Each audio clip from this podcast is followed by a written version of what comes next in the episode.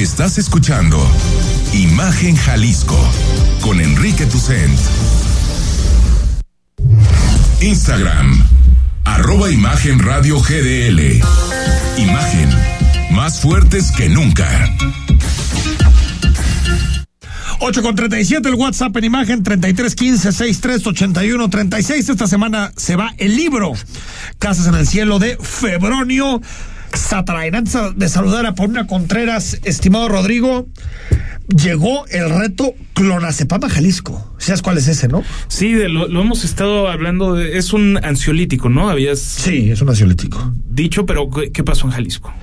Pues que varios niños, en particular cinco, de la secundaria técnica 43 comenzaron el reto, que es consumir el mayor número de pastillas que puedan, o de gotas, dependiendo la modalidad, eh, y va perdiendo quien se duerme. Eh, híjole, eh, Enrique, es increíble. ¿cómo? ¿Dónde consiguen las.? Es medicamento controlado. O lo sacan de su casa o hay alguien que se los vende. Hay de dos sopas. Y eso se tiene que investigar a profundidad. Esto está tremendo, ¿eh? Porque y se me viene la cabeza el santuario y estas zonas donde pues te venden eh, medicinas y hasta adulteradas y todo lo que, lo eh, digas, eh, Eso también es un factor, ojo, la adulteración de, de los medicamentos no, no regulados, no comprados en un establecimiento serio, o que lo estén llevando también de, de, de su casa y el, el cuidado que deben tener los padres, porque Enrique, esto le puede costar la vida a los, a, los menores. O sea, no es nada más un jueguito de, ah, quién se quedó dormido y jijiji, jajaja. Están bien ahorita, pero puede llegar, una sobredosis eh, puede llegar a ser bastante grave. ¿Cómo crecimos en 2022? Datos finales de crecimiento económico de 2022. Saludamos a nuestra analista económica, a Paulina Contreras. ¿Cómo estás, Pau? Hola Enrique, como cada jueves con mucho gusto por platicar con ustedes. Rodrigo también buenas noches. Y pues como bien dices, ya están los datos publicados. Ciertamente es una estimación oportuna, no en cuántos días tendremos los datos definitivos, pero eh, pues eh, las variaciones en casi todos los casos de eh, las publicaciones oportunas han sido mínimas. ¿Y cómo crecimos? Pues crecimos un 3% de acuerdo con el INEGI, que si lo segmentamos por grandes actividades, las actividades primarias habrían crecido un 3%, todo lo relacionado con el sector de agricultura, eh, y todo lo que tiene que ver también con lo eh, pecuario sería un 3%. La parte de las actividades secundarias, que tiene que ver con eh, pues, transformación, manufacturas, sería un 3.2% y las terciarias, comercio y servicios, 2.7%.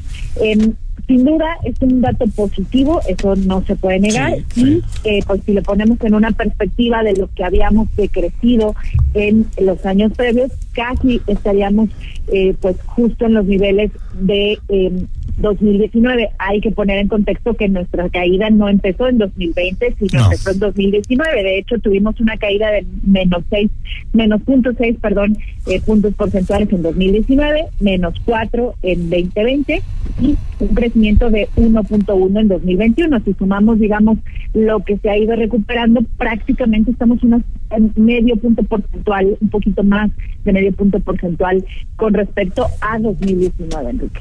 Oye, a ver, Pau, yo tengo estos datos. Eh, decías, 2019 menos punto seis por ciento. Así es. 2020 menos 8.5%, ¿no? Eh, sí, tiene razón, menos 8.5. Menos 8.5, es decir, ahí van menos 9 en el acumulado. Exacto. El año pasado más 4.8 y en este año más 3. Eso quiere decir que estamos todavía medio punto, un punto por debajo de nuestro PIB de diciembre del 18. Es decir, nuestra economía, nuestro pastel, como se suele decir, todavía sigue siendo más pequeñito que el día que López Obrador tomó protesta, ¿no?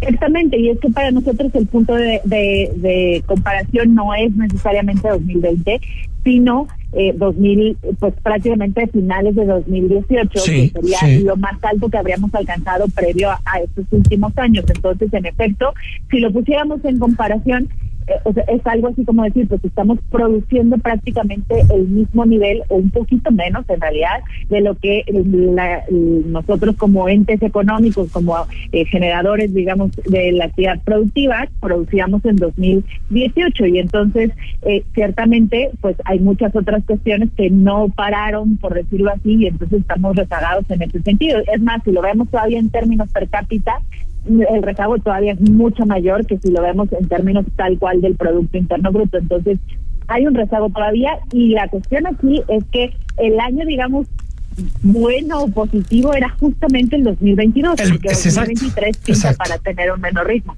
Un menor ritmo eh, que está entre el 2% más o menos, 1 y 2%, ¿no? De crecimiento.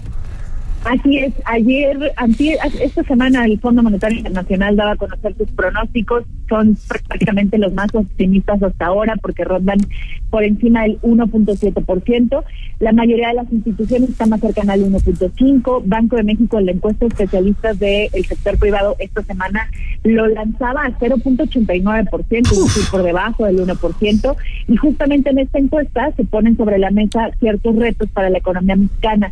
La mayor parte tiene que ver con todavía cuestiones internas, es decir, eh, relacionadas sí con inflación, pero también con Inversión, estructurales, ausencia también de esta certidumbre y evidentemente la desaceleración de Estados Unidos que ve eh, pues confirmarse nos pegaría eh, en, el ritmo y no podemos perder de vista también que tenemos ahí las consultas del TEMEC pendientes, entonces también pueden ser elementos que le resten eh, pues esta certidumbre y, y, pues tema de ritmo al crecimiento de la economía mexicana. Y el superpeso, este peso fortachón que tenemos, ¿no? Que fue al gimnasio. Eh, Paulina, pues digamos que puede ser un mensaje de estabilidad económica, sobre todo con esta idea que tenemos en México siempre de que nuestra economía tiene mucho que ver con cómo está el dólar, pero en términos de, de, de competencia y de atractivo de nuestras exportaciones puede incluso generarnos eh, eh, cuestiones negativas, ¿no? Sí, desde esa óptica, digamos, desde la parte de la exportación, pues de alguna manera las pues la barata, ¿no? En, en ese sentido. Pero no ha sido, eh, digamos, la, la, la, ganancia que ha tenido la moneda mexicana, pues no ha sido eh, necesariamente tan prolongada, por decirlo así.